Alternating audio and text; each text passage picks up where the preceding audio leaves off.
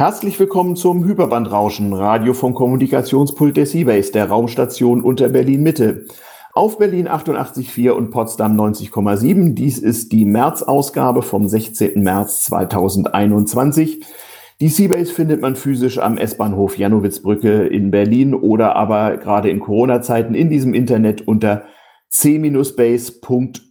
Wir senden jeden dritten Dienstag im Monat um 21 Uhr, so auch heute und äh, lassen uns trotz des Bioviruses da draußen auch von Bordbetrieb nicht großartig abhalten. Am Kommunikationspult der Seabase sitzt wie meistens der Ayuvo sowie außerdem mein äh, äh, Crewmate Tester. Hallo Tester. Einen wunderschönen guten Tag. Hallo Ayuvo. Ja, guten Abend, Tester. Ähm, wunderbar, dass das geklappt hat. Wir kämpfen hier gegen die Widrigkeiten der Isolationsshuttles und äh, Leitungsprobleme ähm, ungewohnte Tonqualität oder atypische Tonqualität wie auch sonstiges atypische Benutzerverhalten bitten wir die werte Hörerschaft einfach mal zu entschuldigen. Hier auch noch der Hinweis, zeitsouveränes Nachhören des äh, Talk- und Gesprächsteils dieser Sendung ähm, kann man erledigen unter hybre.de, hybr.de. Da findet sich auch ein reichhaltiges Archiv der Sendungen vom Kommunikationspult der Seabase. Ja, Tester, der, ähm, der Lockdown, Corona, der Bordverschluss mit Bordwache hält an. Wie ist denn so unser Bordleben im Moment aus deiner Sicht? Ja, leider, äh, Corona ist eben Realität und Alltag. Bordleben ist, ist sehr beschränkt eben in den letzten Monaten. Wir haben die Bordwache, das ist ja auch gut so. Aber dass das, ich, ich sag mal, für uns alle ist äh, die physische Welt nicht mehr präsent, sondern äh, sind alle ausgewichen eben auf die digitalen Medien, die ziehen, ähm, mhm. sich virtuell zu treffen. Und ich glaube, viele, gerade von den Nerds, haben und äh, das Bedürfnis auch wieder mal in Person Leute zu treffen. Mhm. Wir versuchen sehr diszipliniert zu sein, glaube ich, alle. Mhm. Das freut mich auch wirklich. Aber ich glaube, der physische Kontakt fehlt sehr, sehr viel. Ja, ja. Ja, wie so, wie so vielen anderen Menschen auch. Ich hoffe auch auf bessere Außentemperaturen, so dass man sich zumindest mal draußen im Arboretum treffen kann und auf äh, virusgerechten Abstand äh, äh, sich zumindest mal sieht. Ansonsten versuchen wir, wie gesagt, das Bordleben aufrechtzuerhalten. Und wir müssen ja auch unserer Erwerbs- und Hackingarbeit weiterhin nachgehen. Das tun wir auch fleißig und das führt uns in unbekannte Weiten nicht nur dieses Internets, sondern auch an anderer Dinge, die mit Computern und Schönheit zu tun haben.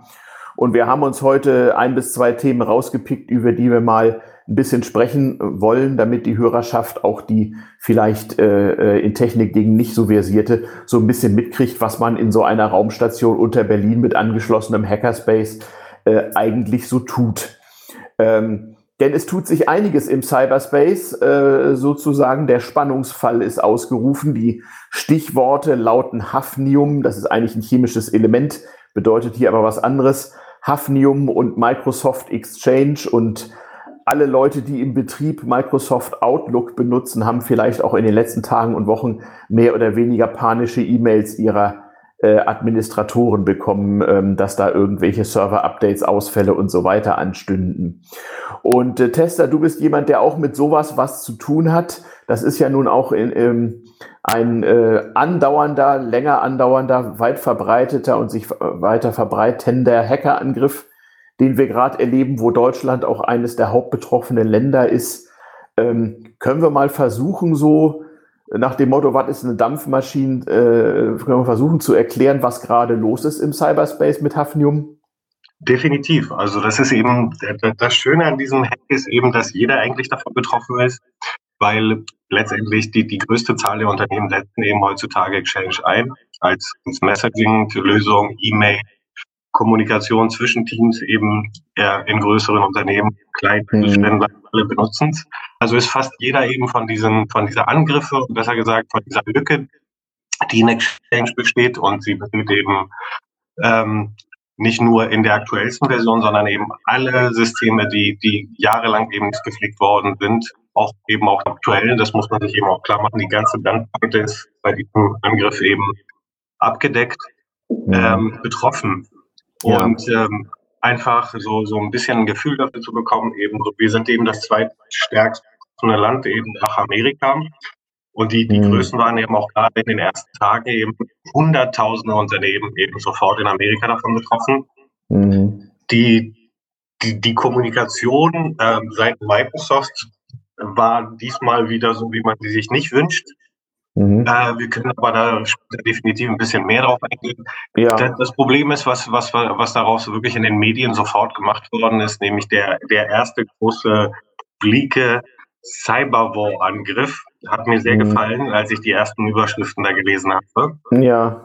Ähm. Weil es, weil es für, für, für die Sicherheitsforscher oder eben so Leute, die Infrastruktur seit Jahrzehnten eben betroffen, äh, mhm. betreuen eben, dass äh, das eben anders rüberkam. Also wir alle haben das eben genommen, okay, das ist eine sehr, sehr große und gravierende Sicherheitslücke Change. Mhm. Die wird viele von uns betreffen. Mhm. Ähm, Problematik ist eben, das Know-how für Exchange hat auch nicht jedes Unternehmen mal so zur Hand. Mhm. Und äh, in den ersten 48 Stunden haben das einfach auch sehr viele Leute also auf die leichte Bank, die Schulter genommen und haben gesagt, okay, wir können das einfach auch mal äh, vier bis sechs Wochen eben verschieben, bis eben unser regulärer Lauf ist eben zu patchen. Mhm. Ähm, das war leider dann zu spät für die meisten Unternehmen, mhm. weil das, das perfide an diesem Angriff ist eben so, wenn, wenn man in den ersten Stunden diese Sicherheitslücke ausgenutzt hat, und dann hatte man nicht nur Zugriff auf den äh, Mail- oder Exchange-Server als Infrastruktur, sondern kon mhm. konnte eben Persistenz in diesen Unternehmen aufbauen. Man konnte eben Schadsoftware platzieren auf anderen Maschinen, wo mhm. man einfach äh, in Zukunft äh, Wald schalten kann in diesem Netzwerk, ohne dass es jemand eben mitbekommt. Mhm. Das heißt also, viele von uns, die wir in Unternehmen arbeiten, die großflächig auf Microsoft setzen, viele von uns müssen damit rechnen, dass es in den nächsten Wochen und gar Monaten noch äh, größere Ausbügelungs- und IT-Ersatzmaßnahmen geben wird, um die IT-Sicherheit wiederherzustellen? Oder wie sehe ich das? Ähm, definitiv. Auch äh, die, der, der, der ähm, Chef-Scam, äh, also dass jemand äh, irgendjemanden in der Führungsposition eben im Personal und per Mail dann eben Geld ähm, anweisen lässt, da, da, da, sieht man schon einen großen Trend die letzten Tage. Mhm. Und das, das weist eben auch darauf hin, dass äh, dass viele eben schon in Unternehmen drin sind und das, das auch nutzen. Was, was, mhm. was noch perfider an dem Ganzen äh, ist eben, dass, dass Hacker das für sehr, sehr wenig Geld gerade eben verkaufen, dass man die Infrastruktur von Unternehmen äh, nutzen kann, mhm. um eben einfach Spam oder anderen Scam irgendwie zu produzieren. Und Leute, mhm. wir kommen eben nicht nach. Das, das, ist ein großes Problem, was wir gerade haben. Wir haben nicht mhm. genug äh, Menschen, die auch den Unternehmen helfen können. Also da ist wieder der Fachkräftemangel auch sehr spürbar in Deutschland. Hm, hm. Ja, das sind ja äh, bekannte Probleme, aber ich wollte in dieser Nerd- und Hacker-Sendung auch mal ein bisschen rausarbeiten, was eigentlich passiert ist. Wir haben da auch so eine, so eine schöne Timeline. Also man muss dazu wissen, Hafnium ist der Name eigentlich eines chemischen Elements, der einer Hackergruppe zugewiesen wurde, die man mit allen äh, hackerüblichen und cybersicherheitsüblichen Vorbehalten staatlichen Akteuren aus China zugeordnet hat, ähm, die äh, auch schon früher bekannt war. Und äh, diese Leute haben schon Anfang Januar, wenn ich das richtig verstanden habe, angefangen, sogenannte Exchange-Server, also es ist ein wichtiges Microsoft-Produkt, eine zentrale Stelle an der IT-Infrastruktur von Unternehmen, ähm, solche Exchange-Server anzugreifen und zwar mit sogenannten Zero-Day-Exploits, das heißt mit Sicherheitslücken, die noch keinem bekannt war.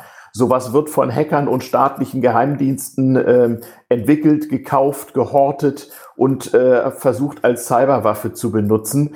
Das sah zunächst mal auch danach aus, was es in solchen Fällen immer ist, wenn so Akteure, die man Staaten zuordnet, wenn die anfangen, irgendwo anzugreifen, wie zum Beispiel 2015 wurde mal der Deutsche Bundestag komplett hochgenommen mit sowas und dort eben Schadsoftware zu installieren und dann aber zu versuchen, möglichst unentdeckt zu bleiben und möglichst vorsichtig zu gucken, was kann ich denn hier erbeuten, vom Konstruktionsplan bis zum Sitzungsprotokoll, bis hin zu den Adressbüchern von wichtigen Leuten. Ähm, damit kann man ja allerlei Schabernack machen, falls also jemand sich mal gewundert hat, wo die Spammer immer die ganzen eigenen E-Mail-Adressen herhaben oder womöglich auch noch die E-Mail-Adressen von Bekannten, die man dann wiederum als gefälschte Absenderadressen einsetzen kann. Das stammt so als kleiner Nebenkollateralschaden, als kleine Nebenbeute aus solchen Angriffen. Das sah also erstmal danach aus. Microsoft hat aus irgendwelchen Gründen erstmal nichts davon erzählt, haben versucht, Gegenmaßnahmen zu ergreifen ähm, und auch vor allem halt eben diese Lücken in ihrer Software zu schließen. Und irgendwann, wann war das? Irgendwann kam von Microsoft die Nachricht, ähm, wir, sie sollten besser mal ihre Server patchen, flicken, also sozusagen neue Software aufspielen. Und zwar außerhalb des Üblichen. Also Software ist nie perfekt und auch die Firma Microsoft macht regelmäßig mal Updates. Äh, und da hieß es aber, oh, hier ist was Dringendes. Weißt du noch, wann das war? Ähm, ich glaube, ich weiß es, am 3. März war die, die offizielle also die Freigabe der Sicherheitsupdates von, von, von Microsoft, aber die ja. wird dann eben auch äh, vorgezogen. Das muss man eben, mhm. das nicht immer im normalen Zyklus, weil sie dann eben auch die Dringlichkeit gemerkt haben, dass sie etwas tun müssen. Mhm. Also genau, also was aussah wie yet another äh, äh, staatlicher Hackerangriff, entpuppte sich also als groß, als Cyber-Großangriff sozusagen auf ähm, die sehr verbreiteten IT-Systeme von Microsoft, die man vor allem für interne Unternehmenskommunikation braucht. Und ähm, ja, äh, da, da, war, da brannte sozusagen die Hütte. Ähm, ein paar Tage vor diesem 3. März gerüchtete es schon ordentlich. Dann meldete sich auch unser Bundesamt für Sicherheit in der Informationstechnik mit dramatischen Aufrufen äh, auf sozialen Medien zu Wort. Alarmstufe Rot. Äh, äh, äh, patchen Sie sofort ihre, Ser ihre Server oder gehen Sie vom Netz, denn es stellte sich raus, das ist nicht nur ein, ein Angriff zum Heraustragen von Daten äh, gewesen, sondern absichtlich oder unabsichtlich durch Korruption oder äh, auch durch Wollen sind diesen staatlich attribuierten Hackern offensichtlich äh, ihre Ausbeutungswerkzeuge, ihre Angriffswerkzeuge an äh, Kriminelle ähm, abhanden gekommen, so dass jetzt also sechsstellige Anzahlen von kleinen, mittleren und auch großen Unternehmen, Behörden, Institutionen in Deutschland ähm, befürchten müssen, dass sie mit Schadsoftware verseucht wurden oder jetzt noch werden, die zu jeder beliebigen Zeit eingesetzt werden kann, um sie lahmzulegen, zu schädigen oder alle möglichen Daten zu verfälschen oder rauszutragen. Gerade gestern wurde das Paul-Ehrlich-Institut, was für Impfstoffe zuständig ist, angegriffen. Da kann man sich also die Dimension dessen durchaus vorstellen. Ähm, und ja, es gibt, äh, da gibt es auch äh, inzwischen schon in der Fachpresse entsprechende Links. Es gibt Cybersicherheitsexperten, die tatsächlich der Meinung sind, das hier ist eine Machtdemonstration staatlicher Akteure. Und die fragen sich, ob das hier der, wie soll ich sagen, die, der Spannungsfall vor dem Cyberkrieg ist, wo dann alle möglichen Staaten mal gegenseitig äh, sich demonstrieren müssen, was sie im Internet alles können.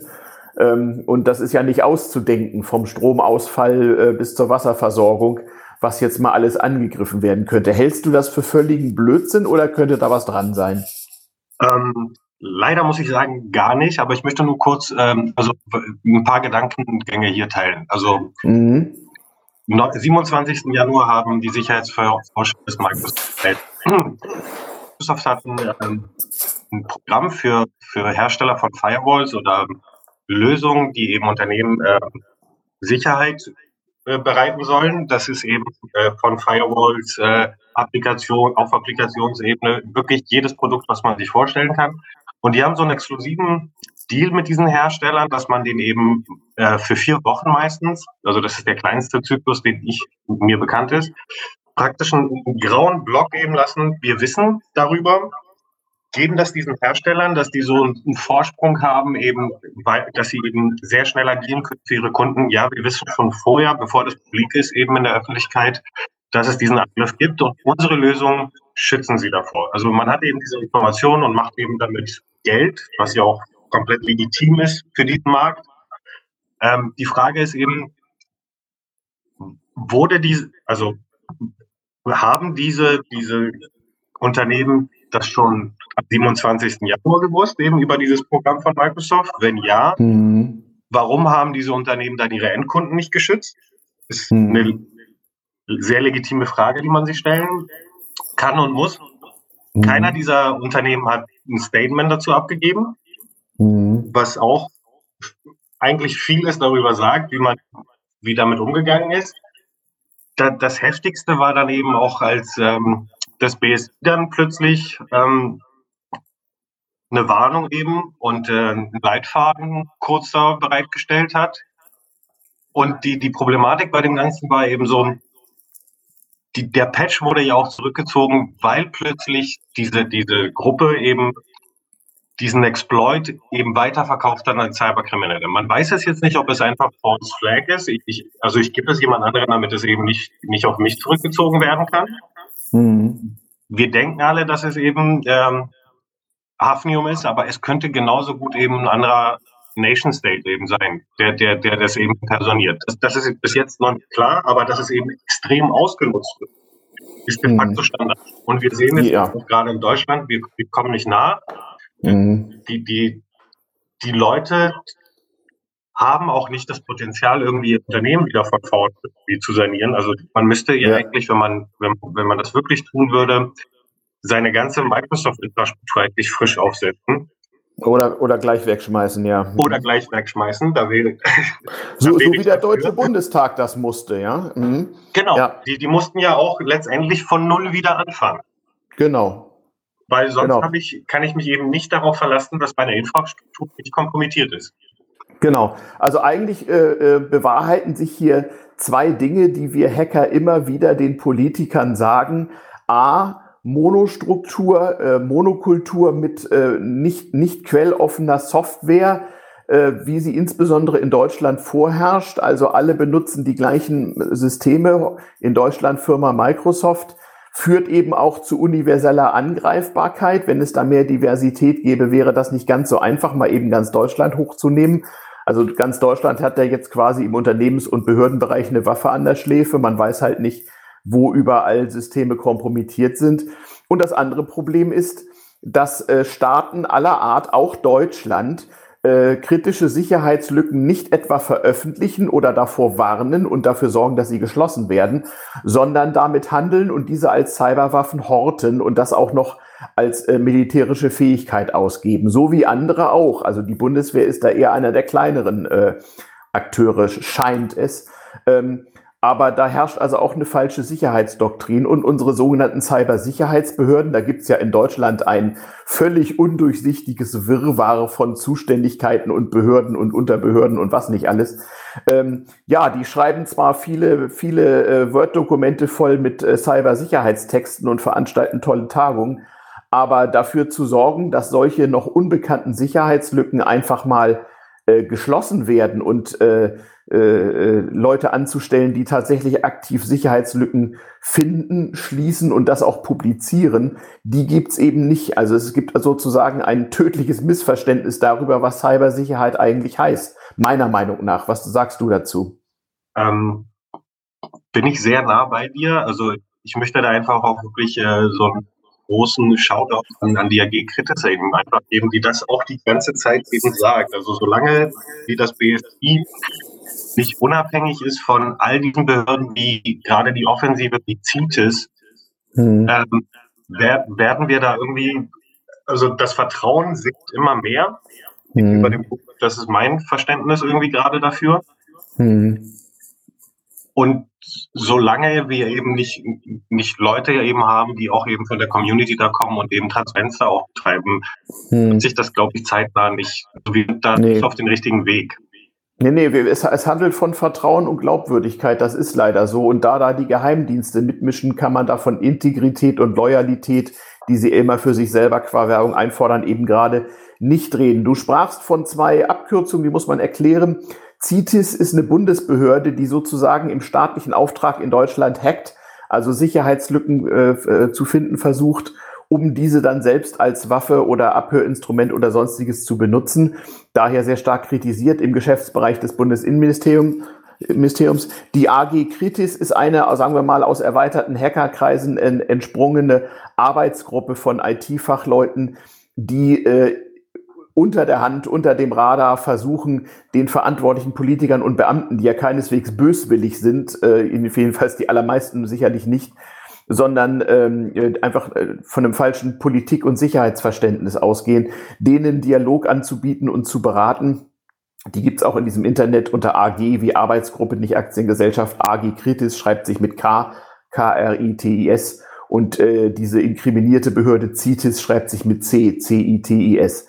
Ähm, ja, also das ist eine Geschichte, die, die, das ist ein Dialog, sagen wir mal, zwischen der Hackerszene und der Politik ähm, und, den und den Sicherheitsbehörden in Deutschland. Der läuft schon seit Jahren.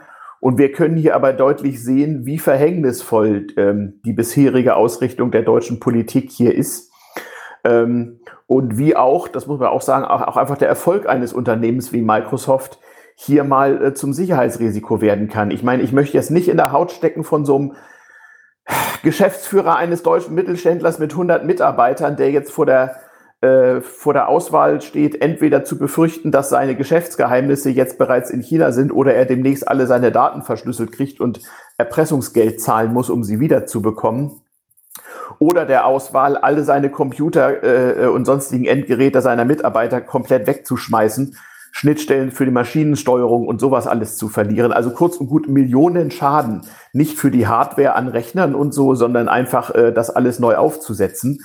Wie gesagt, das ist kein, das ist kein dahergeredeter Unfug. Der Deutsche Bundestag hat genau das so still wie möglich nach 2015 gemacht, nachdem er komplett ausgeräumt wurde digital. Ähm, das sind wirklich keine guten Aussichten und das ist natürlich auch ein massiver Schaden für eine Volkswirtschaft, gerade in diesen Pandemiezeiten. Und ähm, ja, was machen wir? Ne? Wir appellieren halt, Leute, nehmt es nicht auf die leichte Schulter, macht eure Exchange-Server dicht und geht davon aus, dass ihr kompromittiert seid. Diverse Sicherheitsfirmen veröffentlichen im Internet auch recht detaillierte Guides, wie man also auch als Turnschuh-Admin in der Lage ist, äh, zumindest mal zu 90 Prozent sicherzustellen, dass man ähm, ja verseucht oder nicht verseucht ist. Aber ob das reichen wird, das werden wir in den nächsten Wochen und Monaten noch sehen. Ich fürchte, wir werden neben so Behörden wie dem Paul-Ehrlich-Institut noch manch andere bekannte Institutionen sehen, die irgendwie mal kurz vorm Netz gehen muss, fürchte ich. Oder wie siehst du das? Ähm, die, die Gruppe ist sehr breit eben aufgestellt. Also darum geht es. Ihre primären Ziele bis jetzt waren eben die Industrie, Leute, die hm. Pharma eben ganz groß sind und ja. eben aber auch äh, Bildungseinrichtungen. Ne? Die vergessen wir in Deutschland, hm. glaube ich, sehr oft. Also so Universitäten eben, haben mhm. das Budget und Personal nicht, um sowas zu pflegen. Aber das mhm. ist ja ein wertvoller Block in unserer Wirtschaft. Ne? Das unterschätzen eben viele. Ne? Mhm. Und, und eben, mhm. Was ich, was ich wirklich glaube, wir haben, das ist wie so eine Pandemie auch mit diesem Exploit. Wir haben gerade die erste Welle wie gesehen. Ne? Die mhm. Persistenz, die sich ähm, die diese Gruppe da einfach verschafft hat, und ich beziehe das jetzt wirklich mal auf Deutschland, wir werden wahrscheinlich das bestenfalls in ein, zwei Jahren eben merken, bei einer forensischen Untersuchung oder wo, wo es mal richtig geknallt hat in Unternehmen und dann ist ein Externer gekommen und dann, dann sagte dir plötzlich, du hast dich in, Sicherheit gewogen, eben, dass du nicht davon betroffen bist, aber letztendlich hattest du den Feind über Monate oder vielleicht Jahre jetzt in einem Unternehmen. Ich genau, glaub, das, und das alles, was du je wirtschaftlichen ja. Äh, äh, Effekt eben auch auf Deutschland haben, negativen. Ja, ja, natürlich. Also auch der Vertrauensschaden gegenüber den staatlichen Behörden, gegenüber der hier betroffenen Firma, äh, das ist ja überhaupt gar nicht auszudenken. Aber natürlich auch das Gefühl der Hilflosigkeit bei Behördenmitarbeitern, bei Forschern an Universitäten, äh, bei Entwicklungschefs im mittelständischen Unternehmen, die sich sozusagen ihrer äh, ihres intellektuellen Kapitals nicht mehr sicher sein können und die erpressbar geworden sind. Das ist, glaube ich, wirklich wieder so ein Kapitel aus dem Buch Willkommen im 21. Jahrhundert und naja, ich denke da immer wieder so selbstkritisch, ja, wir in unserer Szene, wir wissen seit Jahren, was da abläuft und wozu es führen wird. Und es wird ja über die, über die militärische und, und Kriegs- und Gewaltperspektive, werden wir gleich noch reden. Aber allein in wirtschaftlicher Hinsicht ist es natürlich auch für uns die letzten Jahre immer wieder ein Kampf gegen Windmühlen gewesen. Wer die Vorträge zu den Jahresveranstaltungen des Chaos Computer Clubs, media.ccc.de übrigens, wer die verfolgt hat die letzten Jahre, der findet ja immer mal wieder äh, Vorträge, wo nur deutlich Alarm geschlagen wird und wo die Politik deutlich davor gewarnt wird, ähm, in diesem Sicherheitslückenhandel und in diesem äh, äh Sicherheitslücken Cyberwar-Geschichten äh, äh, mitmischen zu wollen, statt zuallererst mal das Steuergeld dafür zu verwenden, dass Sicherheitslücken geschlossen werden und wir vielleicht nicht mehr so eine angreifbare Monokultur in Deutschland haben. Aber das ähm, das ist, wie gesagt, ein Kampf gegen Windmühlen, auch gegen massive wirtschaftliche Interessen. Ne? Also niemand kann es etwa der Firma Microsoft oder wir hatten ja nun auch schon andere Dinge hier. Du erinnerst dich, letztes Jahr gingen viele öffentliche äh, stellen irgendwie mal eine Weile vom Netz, weil sie Server der Firma Citrix benutzt haben. Da gab es auch eine prominente Sicherheitslücke. Solche Firmen haben natürlich ein wirtschaftliches Interesse und sagen legitim, ey, Moment mal, ihr könnt uns jetzt doch nicht alle aussperren.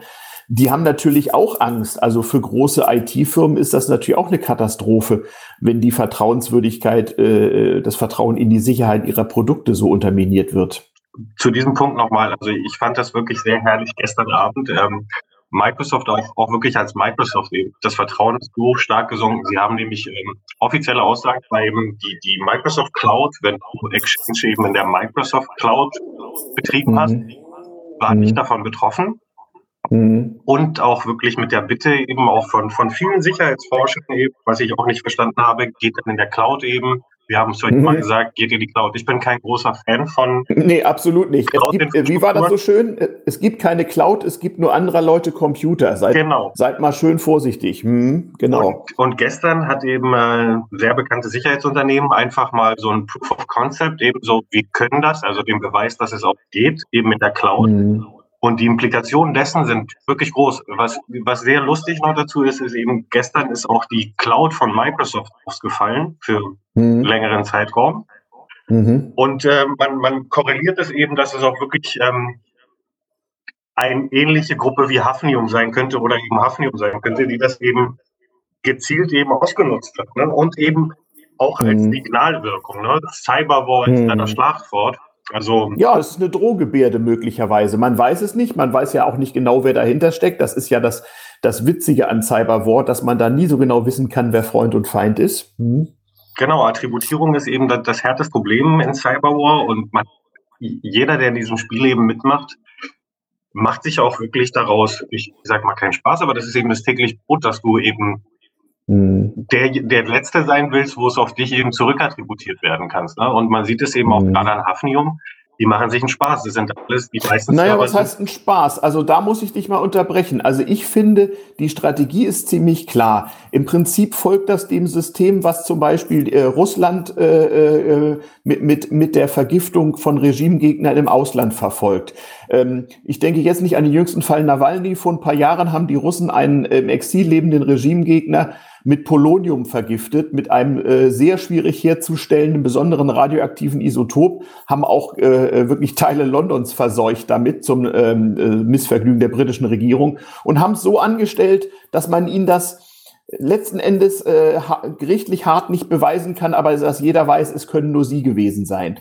Und so ein bisschen wird auch im Cyberwar agiert. So nach dem Motto, man kann es nicht genau sagen, aber nach dem Motto, wer sich auskennt, weiß genau, wer dahinter steckt. Ne? Ja, bin ich bei dir. Ja, hast du schön gesagt, ja. Ne, das ist, das ist so, das sind, das ist so der, der, der, der Krieg in der modernen Zeit sozusagen.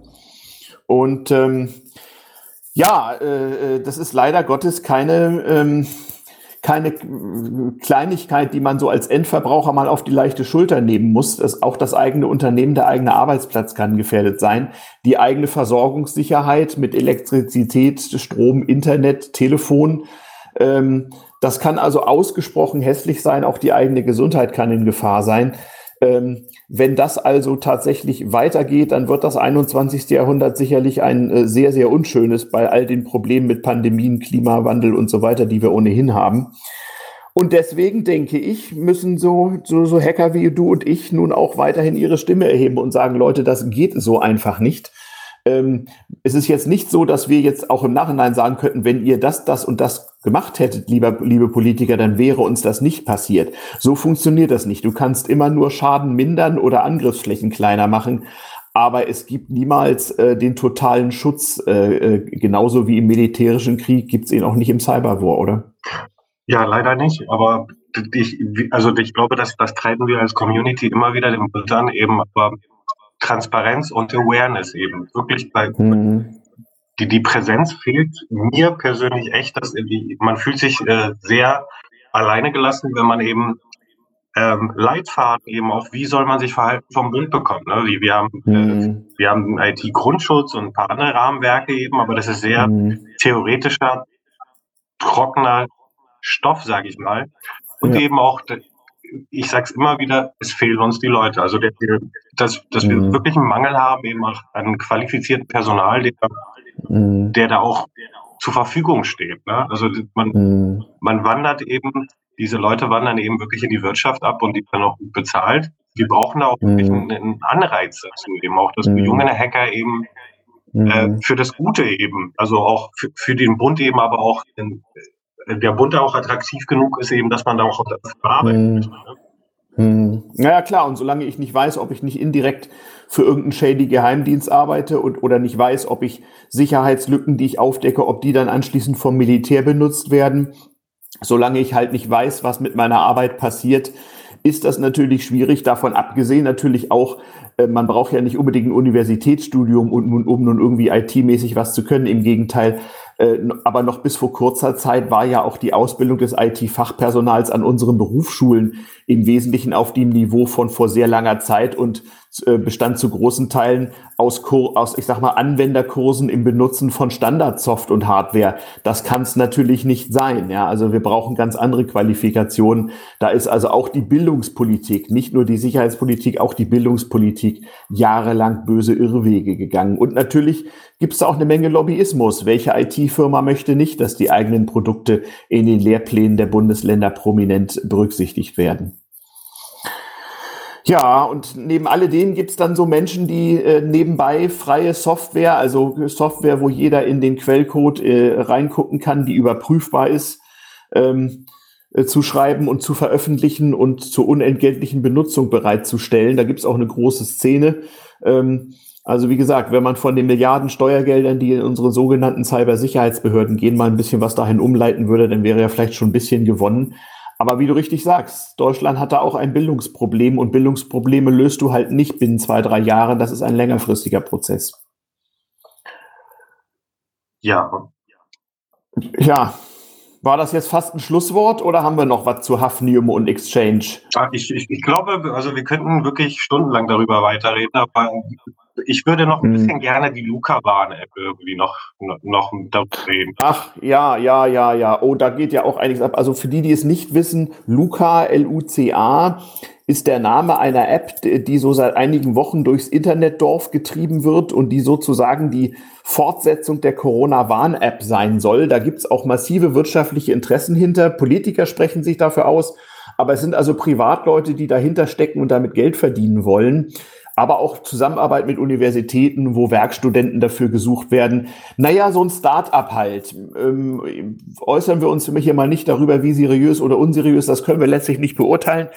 Ein Start-up halt, was im Prinzip der gebeutelten Wirtschaft in Corona-Zeiten verspricht, wenn nur zig Millionen Deutsche unsere App installieren, dann könnt ihr an der Ladentür feststellen, wer ist infiziert, wer nicht und könnt auch gleich warnen und dann könnt ihr eure Geschäfte wieder aufmachen. So habe ich das jedenfalls verstanden oder weißt du da mehr, was das ganze Ding können soll?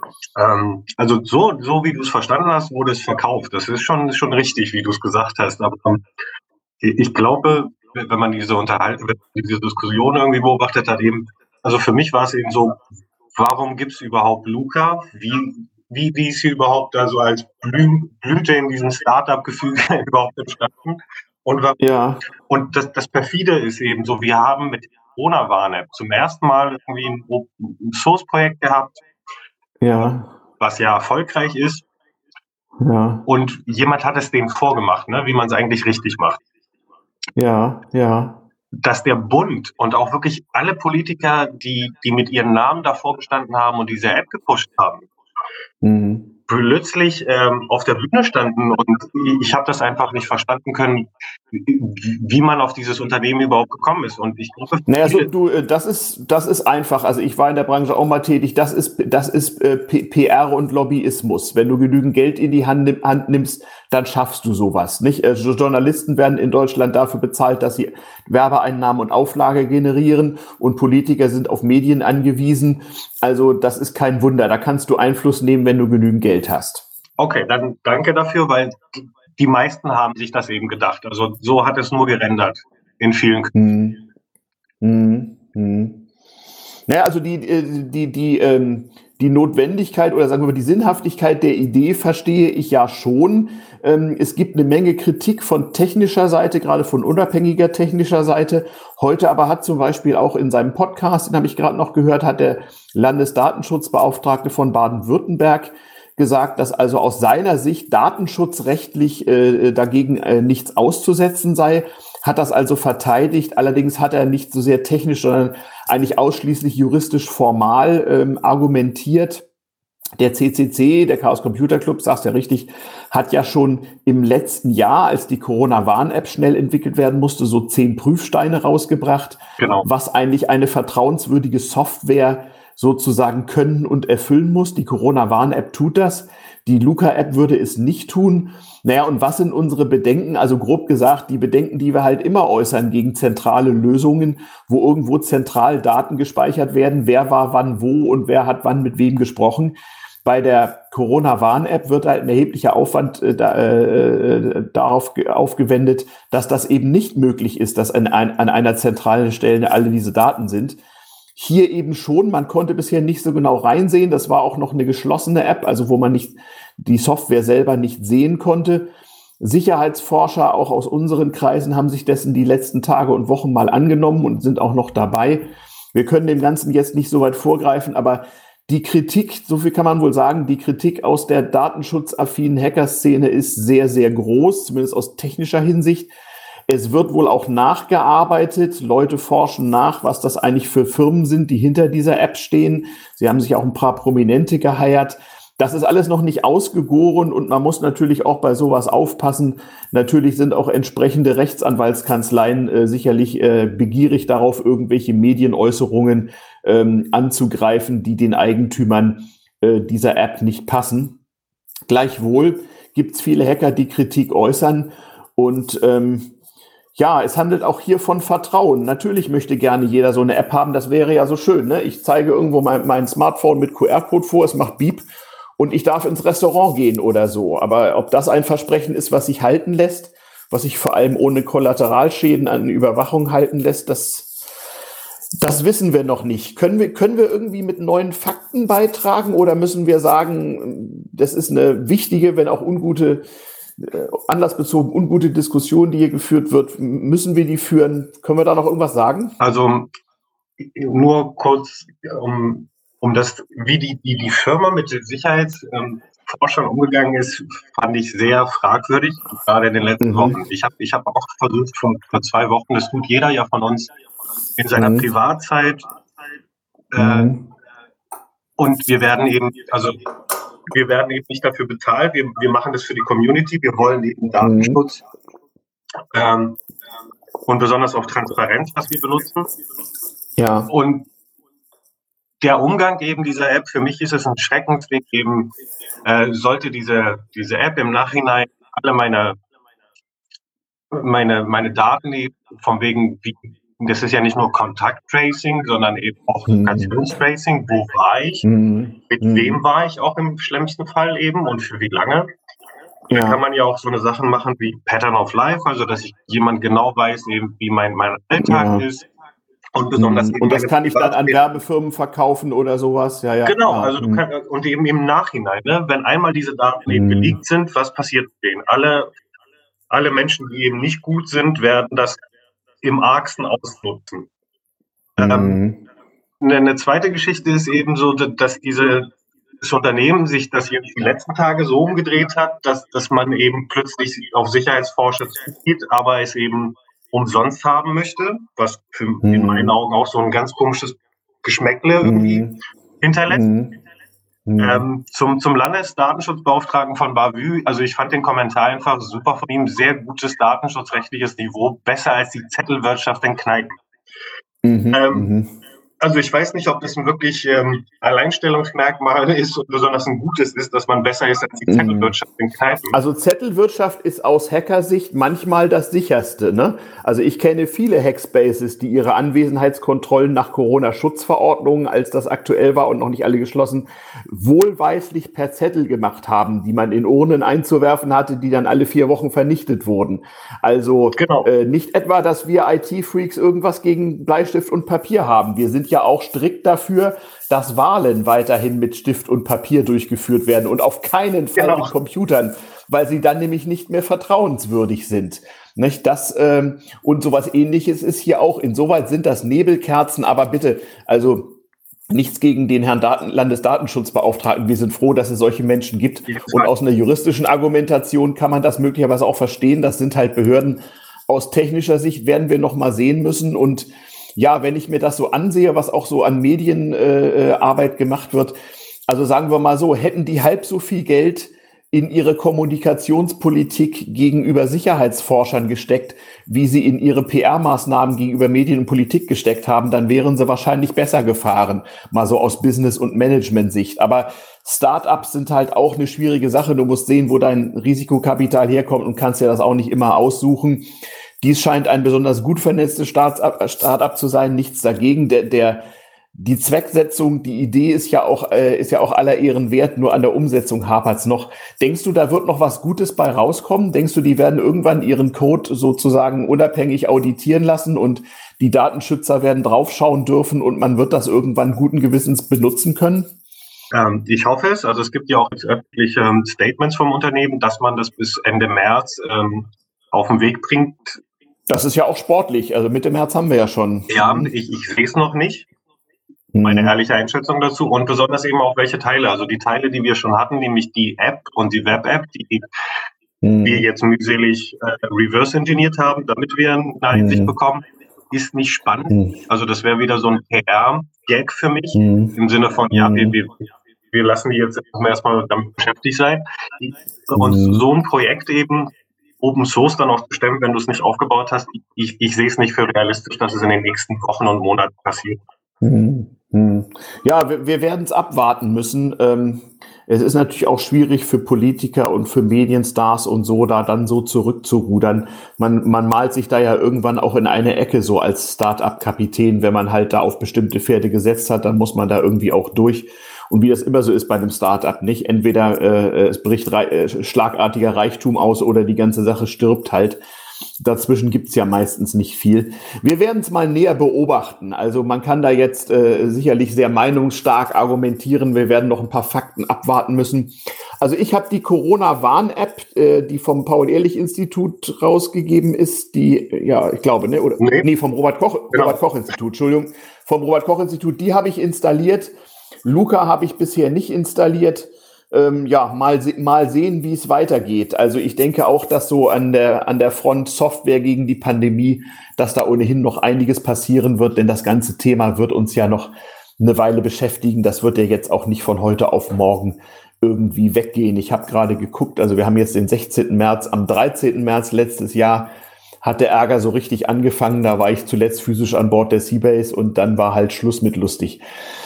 Ja, so ist es halt. Wir, die Sendung neigt sich dem Ende zu, Tester. Ich hoffe, dass die Leute, die uns hier zuhören in diesem Äther oder die uns nachhören auf hybr.de, hybre.de, dem Hyperbandrauschen, dem Radio von Kommunikationspult der Seabase, der Raumstation mit Hackerspace unter, unter Berlin Mitte, am S-Bahnhof Janowitzbrücke, zurzeit Corona-bedingt geschlossen, aber im Internet unter c-base.org dass man uns zuhört, dass man der AG Kritis zuhört, dem Chaos Computer Club zuhört und allen anderen Hackern und Sicherheitsforschern, die uns geneigt sind und vielleicht doch mal auch politisch etwas ernster zu nehmen beginnt, was wir dazu so zu sagen haben.